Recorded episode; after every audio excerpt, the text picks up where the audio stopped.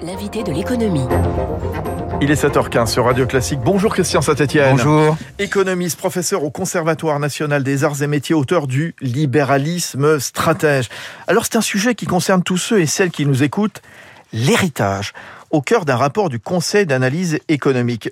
Que disent le, CAE Euh, Déjà le constat, on y lit que c'est le retour de l'héritage, que la part de la fortune héritée dans le patrimoine total représente désormais 60% contre 35% au début des années 70, que c'est un système inégalitaire, que l'héritage joue à nouveau un rôle prépondérant dans la montée des inégalités et que notre système fiscal est inefficace. Avant qu'on voit les remèdes proposés, qu'est-ce que vous pensez du constat déjà, Christian Saint-Etienne Alors, il y a toute une série de, problèmes dans cette note qui sont liés euh, d'abord des problèmes méthodologiques euh, fondamentaux euh, qui vont au-delà de cette étude publiée par le Conseil d'analyse économique, puisque de plus en plus dans la science moderne, pas seulement économique, les scientifiques, bon, en l'occurrence ici les économistes, sont devenus ultra spécialisés. Et euh, ici, ils réussissent l'exploit de parler de l'héritage sans parler des autres impôts sur le capital, sans évoquer à aucun moment que la France est dans le trio de tête mondial du poids des prélèvements obligatoires.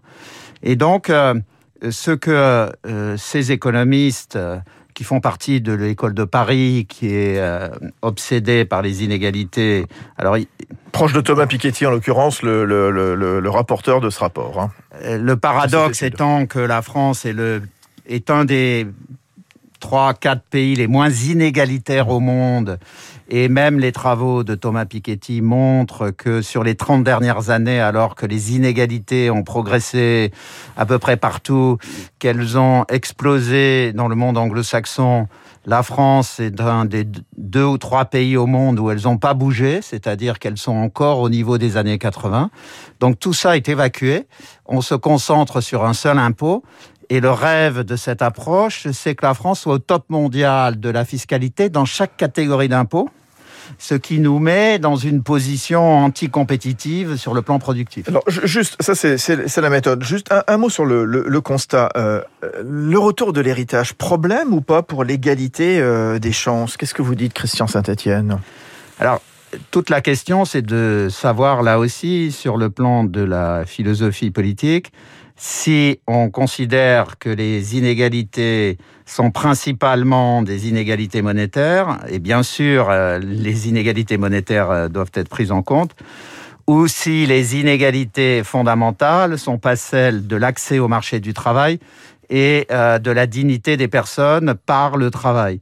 Donc ici, au fond, on a un sous-jacent qui relève de l'analyse keynésienne traditionnelle, qui consiste à dire que les riches économisant davantage que les pauvres, il faut prendre aux riches de telle sorte que on redistribue massivement aux pauvres qui, eux, consommant davantage, relanceront l'économie.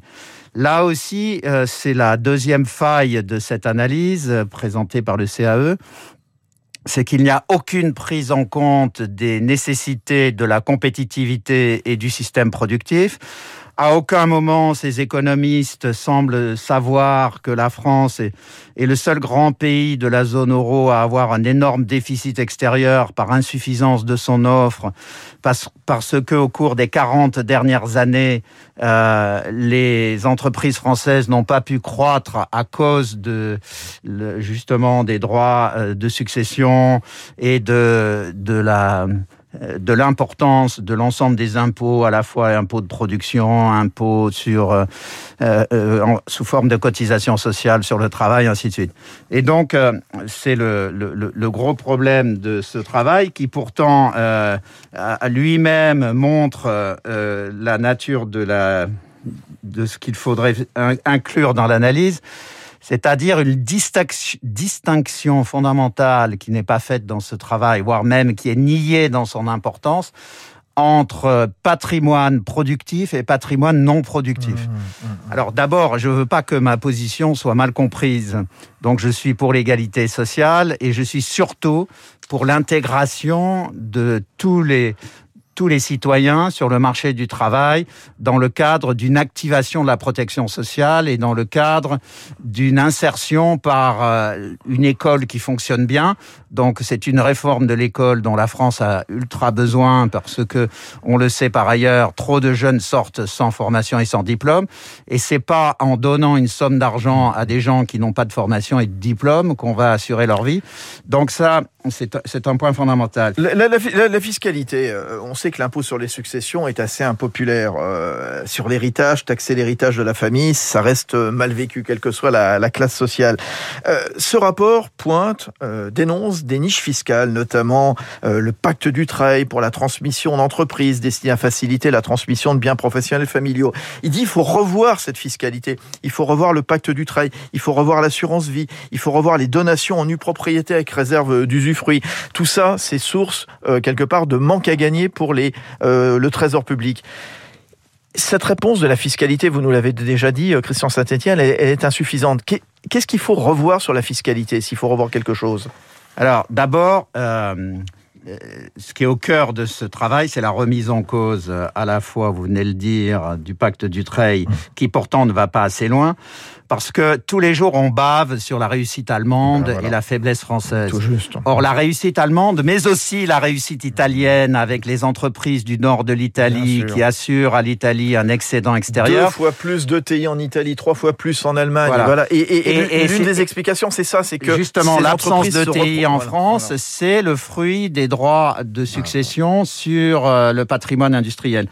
Donc là, euh, dans cette étude, on remet en cause euh, le, pacte du Trade, qui pourtant est beaucoup moins généreux que euh, les lois allemandes et italiennes qui permettent quasiment d'exonérer les transmissions du patrimoine productif.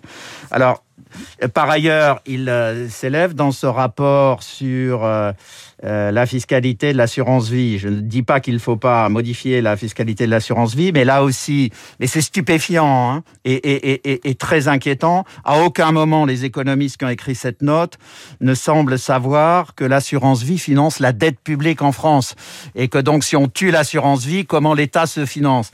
Donc aucune prise en compte des nécessités de développer le système productif, aucune prise en compte des contreparties de l'assurance vie dans le financement de la dépense publique. Euh, euh, biais idéologique en faveur de la consommation contre la production, qui est un biais général de l'ensemble des, des économistes et des sociologues français depuis un demi-siècle, avec le résultat que nous sommes le seul grand pays avec un, à la fois le double déficit public et extérieur et un, un, un affaiblissement du système productif. C'est un sujet dont il faut parler dans la campagne? Bien sûr. Alors, il faut que dans la campagne. On voit la droite, l'extrême droite qui penche pour un allègement de la, fiscalité. Ah non, non. Le, Marine Le Pen a dit qu'elle rétablirait l'ISF.